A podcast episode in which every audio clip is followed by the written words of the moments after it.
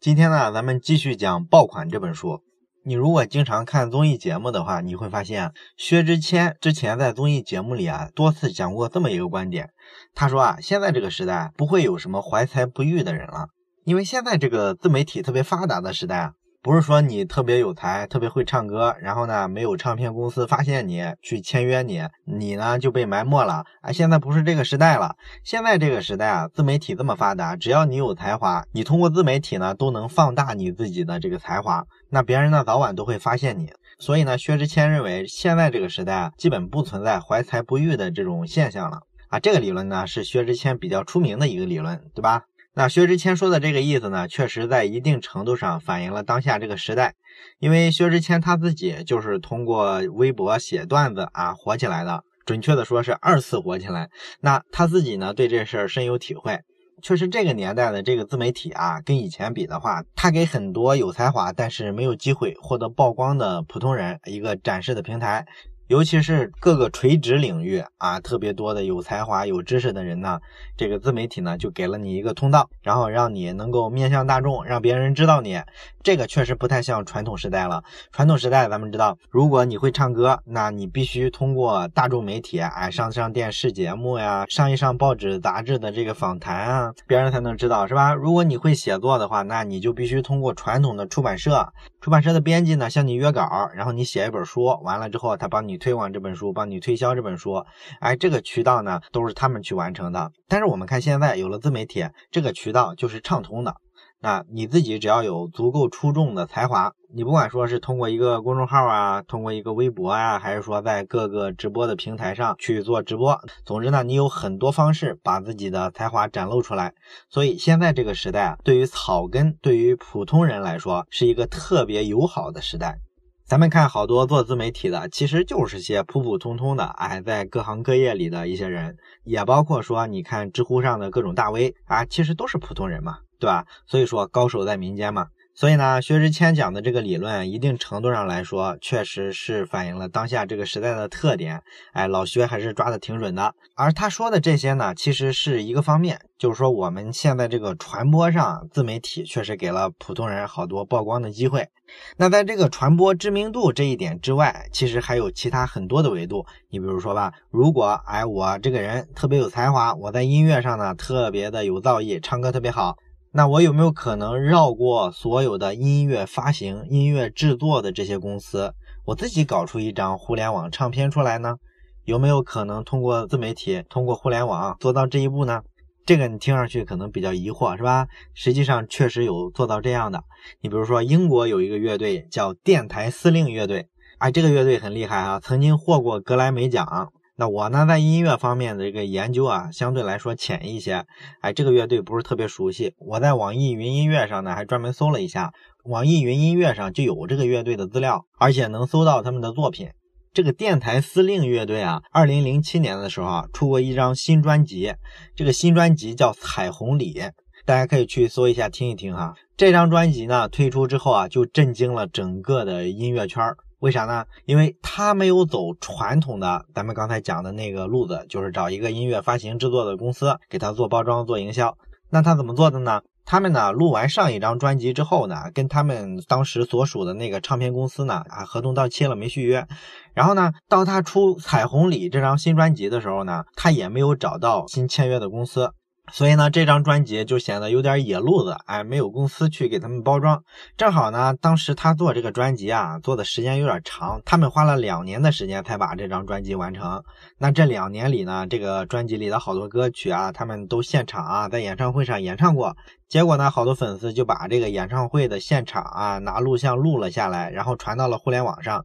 这就导致呢，这个作品啊，就是已经有一点泄密了。而且呢，他们花了两年才把这个专辑做出来。等他们做出来的时候呢，他发现呢，这个互联网已经大大改变了这个音乐产业的形态，哎，已经不是当初他们刚走红的那会儿那个状态了。他们刚走红的时候啊，当时这个唱片还主要通过实体的唱片店来销售，一般啊，这个专辑百分之五十以上的这个销量，你都是走的线下的实体唱片店。现在呢，可能也就百分之二十，这个基本跌到历史的谷底了。而且呢，这个市场份额还不断的被很多大型的零售商，哎，你比如说沃尔玛呀、百思买啊这些零售商呢，会去夺一些市场份额。所以这个实体的唱片店呢，生意就很不好做。另外呢，还有线上的数字零售商，你比如说苹果的这个 iTunes 商店，是吧？它上面可以直接购买这个数字音乐的版权。这些平台一分流，就导致呢，原先传统的那些渠道啊，不是特别好使了。所以呢，综合一考虑，这个电台司令的乐队呢，就觉得，嗨，我们现在反正又没有公司，然后传统的渠道又不大好使，也找不到特别好的合作的方式啊，作品呢还被网友啊在网上翻录了，提前透露了消息，那干脆这样，我们就直接把这个专辑啊放在网上去卖得了。所以呢，他们就把这个作品啊传到了官方网站上，通过官方网站可以下载整张音乐专辑，然后呢，这个价格怎么定呢？他们做了一个大胆的尝试，自主定价。也就是说呢，你一个普通的歌迷，你要想下载这个专辑啊，那好办，你就自己输入一个价格，你觉得它值多少钱，你输上一个数字，然后付款，这个专辑就是给你了。当然，你也可以说，我认为这个专辑不值钱，我就不付给他，也可以，没有问题。他这么一搞，搞了这么一个东西出来之后，这整个音乐圈都震惊了，是吧？还有这么定价的，把定价权完全交给歌迷，这个太疯狂了，是吧？所以呢，他们就做了这么一次特别大胆的尝试，哎，通过互联网发行数字专辑，然后绕过了原先所有的大家惯常用的那些专业的音乐的制作公司、推广公司。然后这事儿你说效果怎么样呢？其实还不错了，因为这个乐队啊，他一直没有公布过这个专辑它到底销售了多少。但是呢，业内人士啊，通过一些第三方的数据啊，做过一个大概的估算。应该这张专辑能给他们带来六百万到一千万美元的收益，啊，一张专辑卖成这样，其实也挺不错了，对吧？然后买单的这个群体呢，其实还是挺庞大的，有五分之二的下载过这张专辑的人啊，都为这张专辑付钱了。所以你看这事儿特别有意思，是吧？这就说明了个什么道理呢？就是说，你作为一个 IP 啊，作为一个明星，作为一个有才华的人。那么你在这个时代啊，可以做很多超脱出传统的这种内容制作方式。你直接呢用现代的这个媒体的技术，能够直达用户，然后绕过所有的中间环节，直接完成购买和销售。哎，你看这个就厉害了，对吧？其实呢，音乐领域来说啊，电台司令他走的非常的激进，但是实际上跟他类似的就是说，我不通过传统的方式走红的已经特别多了。咱们这个时代。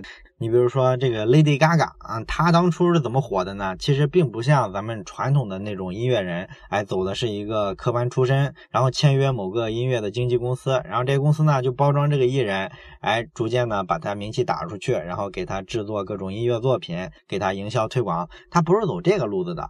那 Lady Gaga 是怎么火起来的呢？其实啊，他是先做了很多线下的这种小规模的巡演。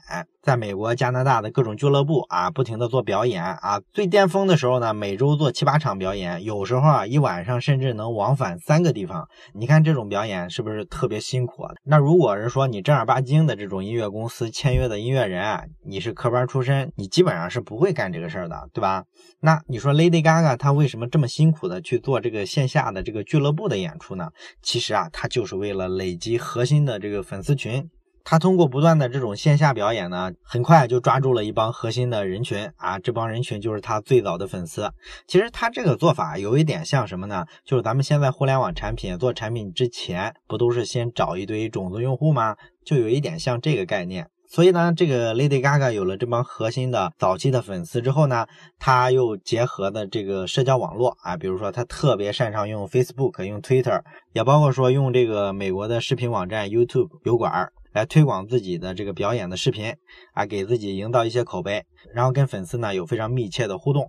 所以呢，到二零一一年的时候啊，其实 Lady Gaga 已经成了这个 Facebook 上最受欢迎的这个明星之一了。这个东西的这个套路完全是像一个网红一样，单纯的通过自己利用一些互联网的资源去搞定的，没有专业的音乐制作公司去给他做推广，这个是跟传统艺人不一样的，对吧？除了这个 Lady Gaga 之外呢，实际上像贾斯汀比伯差不多也是这个路子，一开始就是靠视频网站上的这种唱歌的视频火起来的。那咱们看现在这种出身于草根的这种艺人，后来转型成为一个巨星，这种例子越来越多。哎，这就引出一个根本的问题了，就是说这些内容的制作商啊，不管你是一个电影发行公司，还是说你是一个唱片发行公司，那你存在的价值到底是个啥呢？你现在这个互联网时代，这些明星、这些 IP，它能够直接跟用户直接接触，甚至能直接交易下单。那你说我作为一个明星，为什么还需要你们这些所谓的专业的内容制作商跟你们合作，然后让你们赚走我一块利润呢？我凭什么呢？对吧？所以你看啊，这是一个非常根本的问题。实际上，咱们节目经常讲互联网，对吧？可能咱们大家对互联网了解也比较多了。互联网人经常讲的一个故事叫什么？叫去中心化。哎，这个去中心化是什么意思呢？这个故事啊，其实说起来也比较有意思。一般来说呢，这个做互联网的会给你举这样几个例子，比如说吧，维基百科啊，不是上面有各种名词的解释吗？大概有三百八十万条的名词解释。你看，要编纂这个词条，工作量是不是特别大？那按照传统的经验来说呢，你说编纂这么强大的一个百科词条啊，有点像做一本百科全书的感觉了。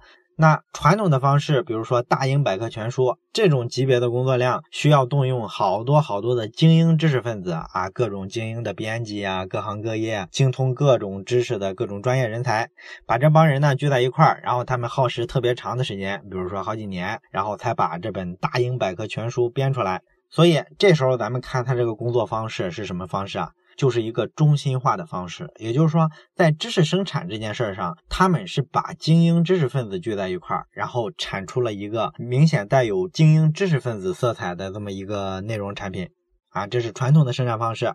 那维基百科呢，却不是这样，它是怎么做的呢？它是符合互联网精神的，哎，它是开源的，全球所有的网友你都可以参与这个维基百科的编写。所以呢，最终有全球一百多万的网友都参与了维基百科的这个词条的编写啊，这是特别浩大的一个工程。但是呢，因为这么多人参与进来呢，群策群力啊，大家工作效率还是比较高的，所以非常短的时间内，这个维基百科的这个词条数啊，就已经比大英百科全书啊多几十倍了。互联网人经常举这个例子，告诉你这个说明什么呢？说明传统的这种中心。啊，不管是权力的中心还是知识的中心，都是掌握在一小部分人手里的。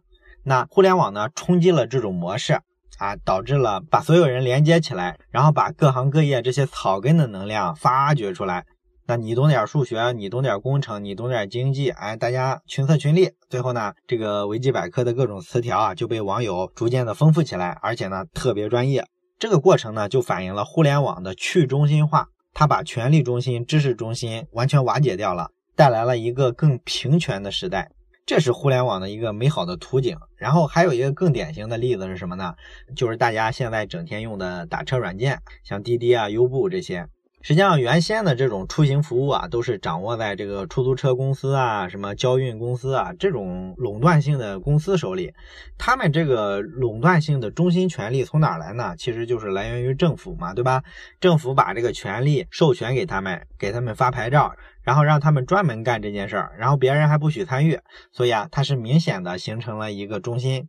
那靠这个中心节点来提供服务呢，咱们就会发现了很有问题。出租车通常服务质量都比较差。那后来出现了共享经济啊，优步啊、滴滴啊这种打车软件，它出现了之后呢，全社会所有的私家车，哎，都给你接入进来，然后大伙呢在一个平台上相互的接单，你就会发现呢，这个打车的问题啊，一下都解决了。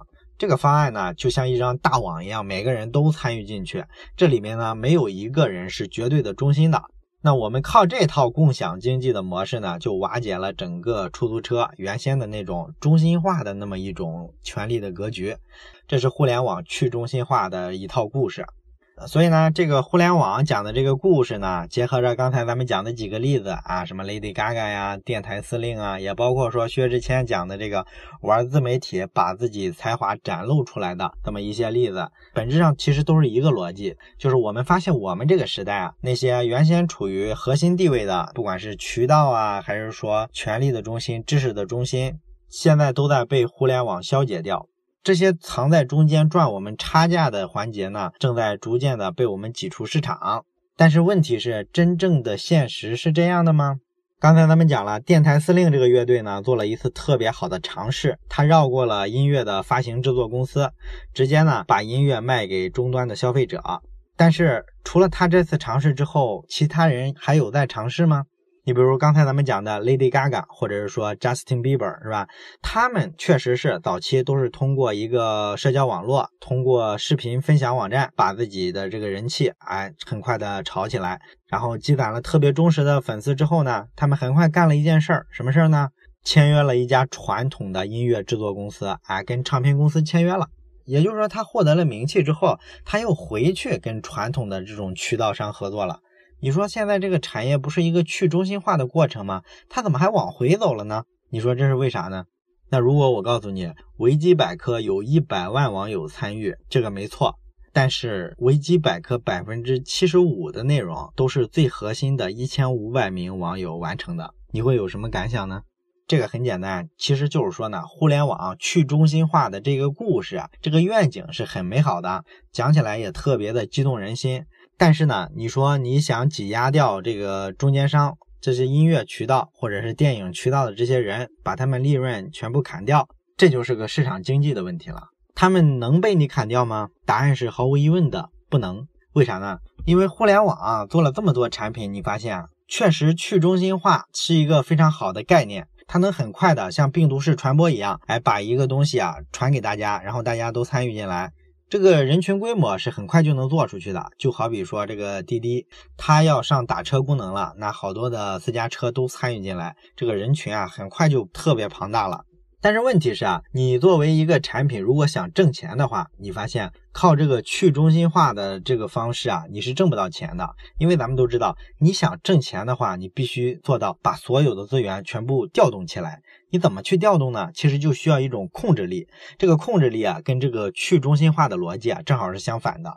所以呢，咱们就会发现，滴滴呢，通过早期的时候去中心化，跟传统的出租车市场呢，来了一个完全不同的玩法。很快呢，让所有的用户都知道滴滴，然后自家车也都加入进来，普通人呢也都养成了这个用滴滴的习惯。完了之后，他需要挣钱了，他需要挣钱的时候，他就在走相反的道路了。你比如说，你现在打车的时候，你可以问一问那个司机，挺大概率的会碰到是滴滴公司的司机，也就是说他在很多城市，哎，每个城市，比如说投入几千辆车，自己亲自去花钱买这个车，完了之后呢，招一批司机，啊，这个就是非常专职的了。这就不像他早期说，我只是做一个平台啊，我不介入这件事儿，我只给你们提供一些平台服务、数据服务。现在不是了，他亲自在做这个生意了。滴滴专车大部分都是自己公司的车在那儿做，这么干的目的其实非常简单。你想把这个东西做成一门生意，你就会发现，他最终走的路子跟传统的出租车公司其实是一模一样的。它都需要有一个中心化的东西去控制调度所有的资源，只有这样才能把这个服务标准化下来。然后大部分的这个私家车啊，你当初接入进去的，你大部分都要被淘汰出来，这是个时间的问题。其实呢，很多投资人啊，一开始啊看到这个滴滴这种软件画这个共享经济的这张大饼的时候，就已经想到这一点了。它未来的变现方式一定是自己亲自去干。这是效率最高的一种方式。如果说只是简单的说，你这个上面的好多私家车司机啊，你去接活，然后我滴滴简单的抽一个成，抽一个费用，这个东西啊，挣钱效率是特别低的，一定赶不上你自己亲自变成一家全国最大的出租车公司，这样来钱更快，效率也更高。所以咱们看。涉及到挣钱这件事儿的时候呢，互联网带来的这种平权、这种去中心化，并不能带来挣钱的效率。你一定要有一定的控制能力，你才能挣钱。这时候如果还是一盘散沙，还是说特别的所谓的平权、所谓的特别去中心化，这时候都是没用的。当然了，咱们大部分人其实对这个中心的概念其实是有误解的。咱们觉得呢，不管是音乐制造啊，还是说其他的这个内容方向的这个生产商，他们都是中间商。这个中间商就不是什么好词儿，咱们一般都觉得他是个二道贩子，他们赚差价，这个特别讨厌人，是吧？我们都希望的一件事是什么呢？就是说，如果一个人特别有才华啊，比如说他写作写的特别好，或者说拍戏拍的特别好啊，或者是有音乐才华，唱歌唱得好，我们希望他能直接挣到钱，然后把中间商的这块利润给他踢掉。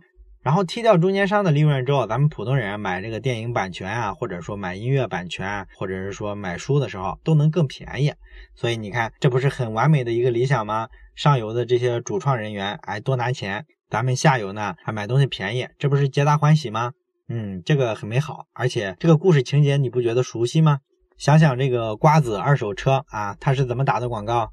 没有中间商赚差价。车主多卖钱，买家少花钱，对吧？跟刚才的逻辑是一模一样的吗？那这个东西啊，就是在讲故事了。没有中间商赚差价成立吗？一定不成立，因为道理很简单，这个二手车的问题啊，永远是要存在中介的。只不过呢，这个瓜子二手车网啊，他自己变成了最大的中间商而已。他只不过换了一个名号，他现在收你的钱呢，他说他是平台，他只收手续费。你换了个名头，本质来说，你还是一个中间商的生意，你还是赚的是差价。这个商业模式不可能改的。所以你广告上喊，只是从广告传播的这个角度，是一个特别好的文案，确实能打动消费者。可实际问题是，中间商、渠道商，它的价值并不是说咱们从道德上理解的，他们是一些没啥价值的二道贩子。他们能在市场上这么长久的生存下去，他一定有他的生存之道。也就是说，从经济学的角度来讲，他一定创造了让市场效率变得更高的一个价值。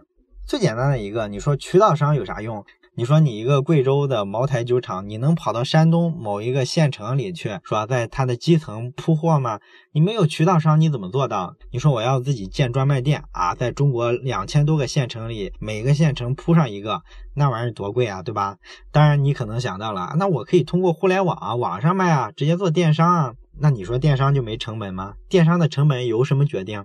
电商的成本一定是由线下渠道商的成本决定的。早期的时候呢，你做电商为什么觉得那会儿成本低、效果好啊？很简单，那会儿做电商的人少，所以呢竞争特别少。消费者上网买东西的时候，发现选择不多，所以你这时候呢做电商效率一定是最高的，感觉就是比线下的渠道要便宜很多。可是这个阶段早过去了呀，现在大伙都有电商了，你就会发现呢，线上的这个渠道的成本啊就无限接近于线下渠道了。你要引流买推广位，你发现这个付出是特别高的。高到一定程度啊，就不比线下便宜了，因为这是个非常简单的道理，对吧？你想线上的成本如果比线下，假如真便宜很多的话，那所有的这个工厂啊，他都会选择自己去做电商，而不会去选择做线下渠道，还要让利给这些渠道商。那既然说他们仍然选择做线下的这个渠道，让线下的中间商赚着差价，就表明啊这一定是个市场化的行为，是一个市场化的选择。线上的渠道并没有明显比线下便宜。实际上，咱们想，你除了说这些竞价排名、推广的这些费用之外呢，其实线下渠道的也还有一个成本非常重要的是，你把这个东西啊交给渠道商去做的时候，你什么都不用管了。而线上呢，你自己要搞定所有的问题，你比如说物流的问题啊、客服的问题啊，你说这些东西它不都是成本吗？对吧？这里面最典型的例子啊，就是很多做垂直电商的，你比如说像三只松鼠这种，它就是做的垂直电商。然后咱们看它那个报表数据啊，整天媒体报道的是吧？好像非常惊人啊，销量呢每年都是百分之几百的这个速度去增长，确实厉害。可是你去看看他们的这个成本支出，你就会发现啊，这也不是一门特别高效的生意。它确实没有这个线下渠道的这个成本支出，可是光线上，它每年砸这个电商买流量的广告要花好几亿，你好几亿的成本去铺线上渠道，你说这个效率是吧？高到哪儿去啊？所以咱们去看好多这种垂直电商，你看它的这个流水，看这个营业额特别高，可是呢，你一算他们的净利润都是亏损的，就是因为线上渠道这个费用太高了。好了，咱们扯的有点远哈，但是呢，理清了这个渠道商、中间商的这个市场价值之后啊，咱们回过头来再看看这个内容产业，哎，你就能理解了，为什么 Lady Gaga、为什么 Justin Bieber 火了之后还要回过头去再找传统的这个音乐制造商去合作呢？就是因为啊，你自己亲自去做这些事儿，你一定没有他专业，没有他高效。换句话说，你的成本其实控制的不如他好，效果也不如他出彩。所以你跟他去合作，一定是个效率更高的方式。你像你想写一本书，是吧？你一定找一家大型的出版社，让他们去帮着你去做这个图书的制作和分销发行，因为他们这方面一定很有经验嘛，他们知道怎么去推广，而且呢，他们能链接到很多资源。而你自己非要自己去干这事儿，你发现这个复杂程度啊，往往超过你想象。你单单你去寻找这些资源就要花好多精力，然后你要一个一个去说服，是吧？这个都是非常高的成本。那电影电视这个行业就更不用说了，是吧？它更复杂，不仅说需要配合的环节更多，而且说呢，你需要的这个创意团队啊，这个编剧团队啊，营销团队啊，制作团队啊，后期的发行团队、宣传团队啊，媒体对接这些东西啊，都是非常复杂的。你要自己一一搞定这些事儿，成本太高了。所以你还是把这些事儿交给。给人家，然后给他们让渡一块利润的分成啊，这其实是一件大家皆大欢喜的事儿，对吧？你腾出精力来，腾出时间来，继续搞你的创作，这才是对你来说成本收益比最高的一个选择。所以说呢，中间商价值非常大，应该让中间商赚差价。所以从这里咱们就能看到，一个草根啊成为网红出了名之后，他最终的归宿是什么？他最终的归宿一定是跟这些主流的平台想办法达成合作，这样他才能有更大的话语权。这是大部分网红的共同的宿命。千万不能只是执着于说我有粉丝，我有流量，我就在他们身上给他变现就行了，我不需要跟这些主流的媒体啊、主流的平台去合作，那这个生意就很难长久了。所以呢，今天我想传递的一个最重要的概念就是这个。就是说，去中心化看上去很美，但是从挣钱这个维度来说，去中心化并没有什么用。好了，今天的节目就到这里，下一期呢，咱们会讲一下这个爆款战略啊，在内容行业之外的一些应用。